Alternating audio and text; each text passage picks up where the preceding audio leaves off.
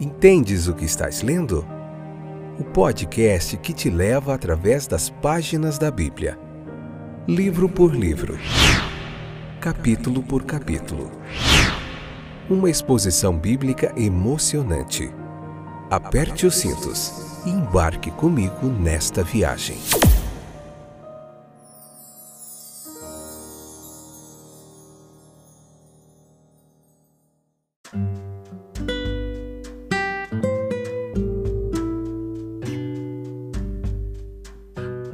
Olá, aqui é o Fábio, estou de volta para nós meditarmos mais um pouquinho na palavra de Deus. Este é o episódio de número 22 do nosso podcast Entendes o que estás lendo?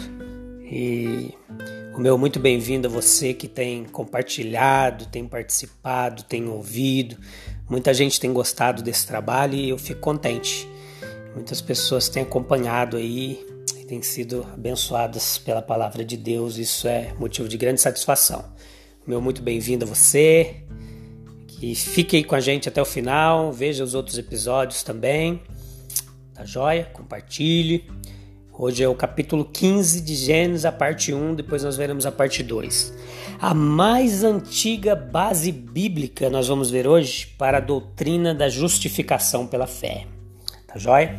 Então a essência de todo esse capítulo aqui ela é a relação especial entre Jeová e Abraão. Nesse fundamento é que a fé repousa, uma confiança viva, obediente, baseada na revelação, na promessa e na aliança com Deus. Deus disse assim para Abraão: ó, Eu sou teu escudo, a tua grande recompensa, isto é, estou contigo dia a dia, como Deus da providência. Eu te abençoarei abundantemente, Abraão, né? E a promoção de uma descendência numerosa também fazia parte dessa promessa, como as estrelas do céu. Não foi uma promessa meramente temporal. Abraão ele creu no Senhor e isto lhe foi imputado como justiça. Né? Então foi uma fé pessoal revelada, um pacto de Jeová, não apenas em uma palavra ou em um sinal ou em uma perspectiva, mas na própria pessoa bendita do nosso Deus. Assim, a fé que justifica é também a fé que santifica, como mostra o apóstolo Paulo em Romanos. E a fé, ela passa a ser um escudo, um escudo contra as acusações da lei, as acusações da consciência, contra a força da tentação, contra a oposição do mundo e quando nós somos assolados com o medo da morte, com o medo de morrer, a fé se torna uma arma, um escudo, o escudo da fé. Né? A fé ela traz também recompensas por sofrimentos tolerados com paciência, por sacrifícios feitos com alegria, pelo serviço fielmente cumprido na jornada. Nós aprendemos aqui muitas lições, dentre elas, nós aprendemos que devemos admirar a extrema riqueza da graça divina. Nós aprendemos que devemos apreciar a plenitude da salvação divina. Nós devemos perceber também a grandeza do privilégio que Deus nos deu a nós que cremos que é possuirmos a fé como um dom vindo de Deus. Abraão ele creu no Senhor e isso lhe foi imputado como justiça. Mesmo por si só, essa passagem já chama bastante atenção, né? Mas como que é a ideia de justiça entra nisso tudo? O que nós entendemos por imputação? E qual é a conexão entre fé e justiça imputada? Em Romanos capítulo 4, Paulo ele, ele explica bastante sobre isso e se refere a isso como exemplo de justificação pela fé, conectando com a recompensa. E isso novamente com perdão e aceitação. Não precisamos supor que agora, pela primeira vez, Abraão ele foi aceito por Deus, ou que somente ele foi considerado justo. Abraão ele creu não apenas na promessa em particular, mas no Senhor. Este caso é especialmente notado por Paulo como um exemplo de fé. A fé ela é o canal e não a fonte pelo qual recebemos a justificação. Pela aparência da fé, lá no, na Bíblia nós vemos vários exemplos, como os israelitas que viveram lá no deserto pela fé, né? E a cura ela veio totalmente de Deus. Deus ela oferece a sua salvação gratuitamente, né? Então, por quê? Porque ele nos ama mesmo ele nos amou mesmo quando nós estamos mesmo nós estando mortos em pecados, certo? Então, o que impede esse amor de ser eficaz é a descrença, a incredulidade, a dúvida.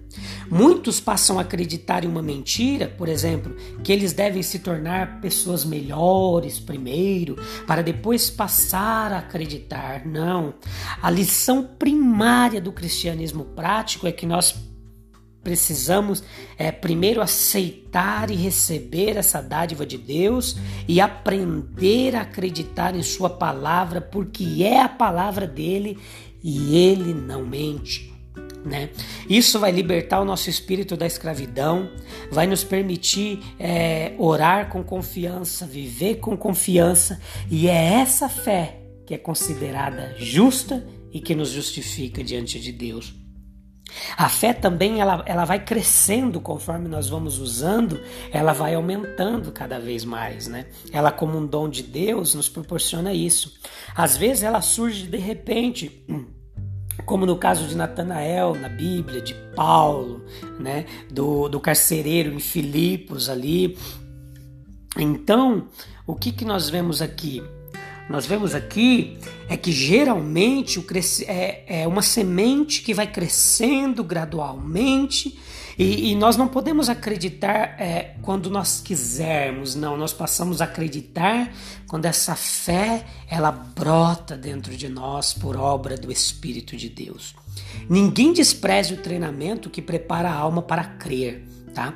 Às vezes pode parecer que o trabalho é em vão, né? Mas o Espírito de Deus trabalha muitas vezes no culto, no silêncio, e nós não vemos ele, ele preparando a nossa alma, a nossa vida e aumentando a nossa fé através das circunstâncias adversas e nos trazendo paz, e esperança. A fé também vai nessa caminhada nos leva a uma santidade, torna possível um serviço que não poderia ser prestado de outra forma. Aquela fé que foi imputada a Abrão para a justiça, ela formou o caráter dele que o capacitou posteriormente a oferecer o seu próprio filho Isaque em sacrifício. Lá em Tiago 2, 21 ou 28, ele nos afirma isso. Portanto, o crescimento em santidade é o teste da verdadeira fé. Existe uma fé também que não tem poder, uma fé sem obras, uma fé sem atitude, uma fé sem postura, que ela se torna morta. Tá joia? Então, eu te espero no próximo episódio para a gente falar mais um pouquinho sobre fé. Nós vamos aprender mais um pouquinho sobre fé no próximo episódio do capítulo 15, a parte 2. E eu te espero lá. Beleza? Deixo aqui o meu abraço para você. Que Deus te abençoe, que você tenha fé nele. Acredite nele, coloque sua fé em prática e vença os obstáculos da caminhada. Até mais, um abraço.